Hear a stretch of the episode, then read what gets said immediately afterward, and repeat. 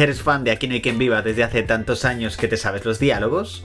Y hace un montón que no voy a un guateque. ¿Eres de los que pone la que se avecina de fondo mientras cocina? ¡Enterradme con ella! Bienvenido a Vecinos, tu podcast para descubrir todos los secretos, anécdotas y por supuesto nostalgia sobre tus series favoritas. ¡Hostia, terrible! Vecinos es un podcast de Play Game. Llámalo como quieras. Muy buenas a todos y bienvenidos a una nueva entrega de Vecinos, tu podcast sobre Aquí no hay quien viva y sobre la que se avecina esta semana con un poquito de retraso en vez del miércoles el jueves, espero que me lo perdonéis. Lo primero, muchas gracias a todos los que seguís ahí cada semana escuchando el podcast, un podcast que le estoy dando muchísimo cariño y que espero que vaya creciendo poco a poco. Habrá sorpresas con respecto al canal de YouTube, también de Play Game, porque tengo muchísimas ideas en mente, pero bueno, son cosas que hay que hacer poco a poco, pero por supuesto sin dejaros abandonados ya sea aquí en el podcast, en el canal de Play Again, en redes sociales, etcétera. ¿De qué vamos a hablar en este podcast? Bueno, pues vamos a hablar en esta entrega de varias cosas. Una de ellas vamos a hablar de Loles León, que como ya sabéis, interpretó a Paloma Cuesta en Aquí no hay quien viva y a Menchu en La que se avecina. Sigue interpretándola a día de hoy y en un principio seguiremos teniéndola también en la temporada número 14. Pero hubo muchísima polémica con Loles León en Aquí no hay quien viva. Para aquellos que a lo mejor no lo recordéis, Loles León participó en la primera temporada de Aquí no hay quien viva, que fueron un total de 17 episodios, pero negoció su contrato para la segunda temporada. Ese pájaro va a tener la carrera musical más corta que los de la última edición de Operación Triunfo. Ya que pues la serie había tenido mucho éxito y por supuesto pues también ese, eso había que reconocerlo y que pagarlo. En este caso pues llegaron a un acuerdo para la segunda temporada, pero cuando se estrenó la segunda temporada y ya había planes de, oye mira, está teniendo éxito, vamos a hacer una tercera temporada de Aquí no hay quien viva, vamos a empezar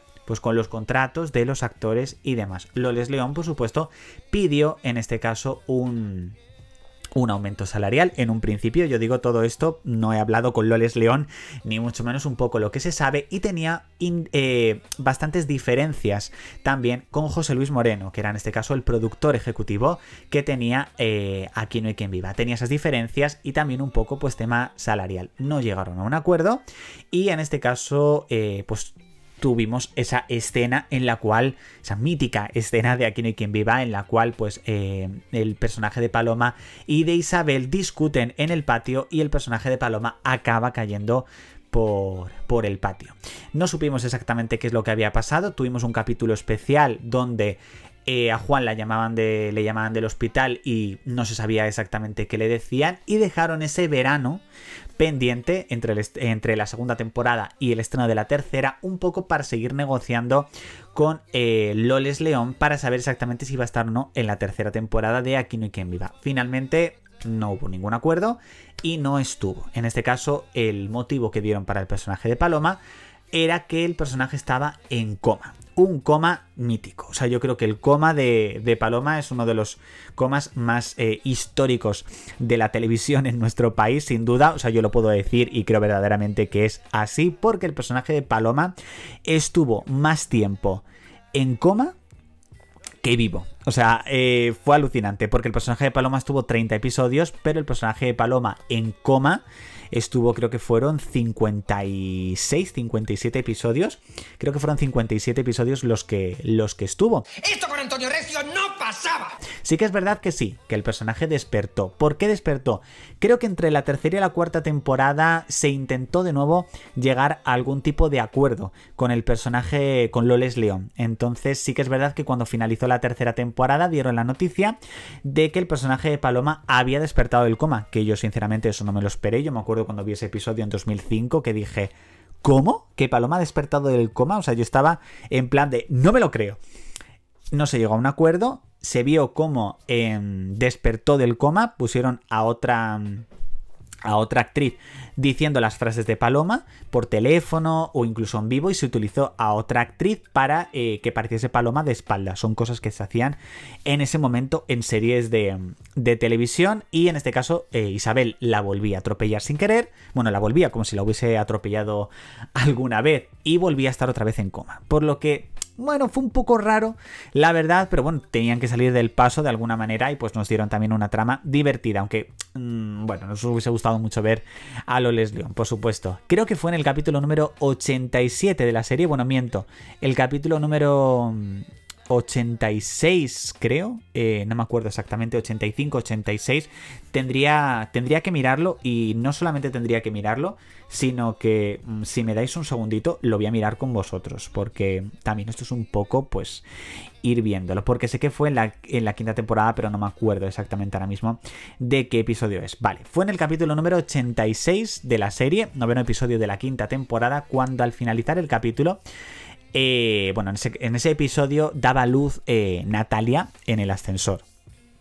Y en este caso Juan iba a presentarle eh, pues a su primera nieta, a Paloma. ¿Vale? Cuando, unas horas después, Juan recibía una llamada de que Paloma había muerto. Yo creo que también eso fue un momento muy, muy mítico. Yo creo que Loles León también un poco lo celebró, creo, en ese momento, en plan de por fin, por fin un poco dejan en paz a, mi personaje. Y también pues nos dio una trama en la cual pues eh, el entierro de Paloma en el capítulo número 87, una trama que no me gustó, que era la de que Paloma le había sido infiel a Juan eh, con el vendedor de aspiradoras. No cuadraba mucho porque ya tuvimos la segunda temporada una trama en la cual pues Paloma y Juan no lo hacían y no tiene mucho sentido que en ese momento Paloma estuviese muy celosa porque pensaba que Juan estaba aliado con Isabel y ella le estuviese poniendo los cuernos. Bueno, no tiene mucho sentido. Pero bueno, fue una trama interesante la que tuvimos ahí, pero fue muy mítico. Claro, después de todo eso, nosotros esperábamos en algún momento si finalmente Loles León iba a fichar o no por la que se avecina. Había muchos rumores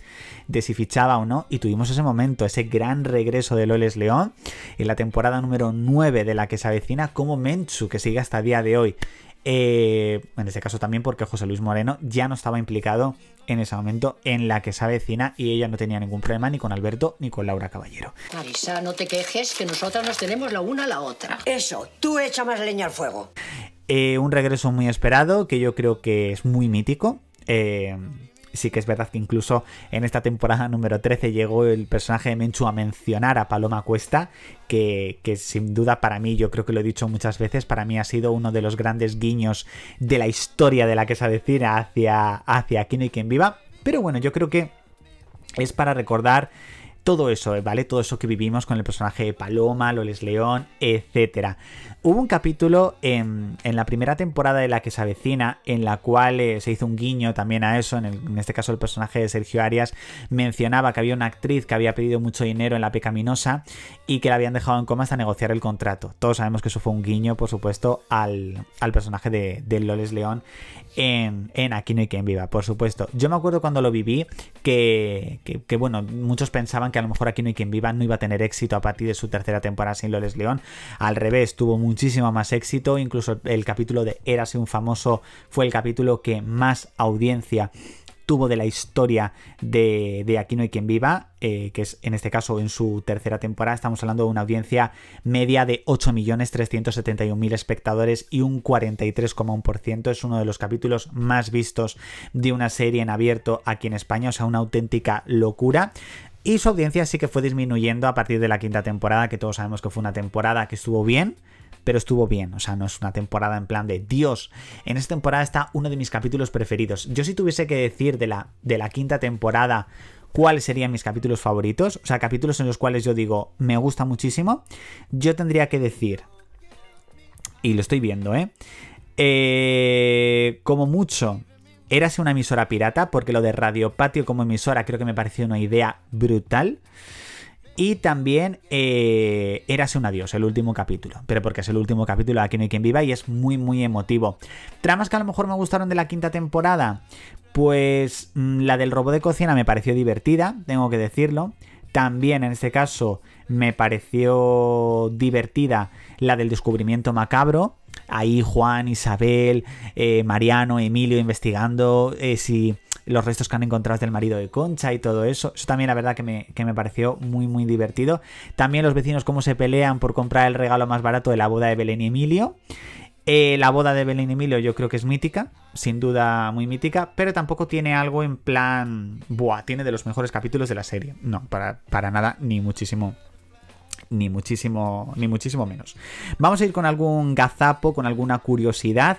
A voleo, un poco a voleo, ¿vale? O sea, tampoco vamos a ir a ninguna así en concreto aquí ni quien viva, pero vamos con el capítulo Érase una tragaperras de la tercera temporada. Vicenta dice que el marido de Concha se llama Santiago, como el de Compostela, pero en muchos otros capítulos, prácticamente todos, se menciona que su nombre es Antonio Rubio Cortés, por lo que tenemos ahí un guiño bastante interesante. Seguimos con la tercera temporada. En Érase la tercera noche vieja, Juan dice que no tiene seguro, pero en Érase un vídeo casero contrata un seguro completo de coche, casa y familia, por lo que, no sabemos si lo llegó a contratar, pero en un principio sí, porque si no se iba a quedar eh, sin nada, aunque bueno, finalmente se lo acabo confesando al personaje de Paloma. Bueno chicos, hasta aquí este cuarto episodio de Vecinos, espero que os haya gustado, en el siguiente vemos si hablamos algo de la que se avecina, aunque también lo hemos hablado por supuesto en este episodio, no os olvidéis suscribiros desde la plataforma en la cual estés escuchando el podcast para no perderte el próximo, ya sabes, cada miércoles, en un principio espero que no haya ningún tipo de retraso, un nuevo programa, así que nada chicos, nos escuchamos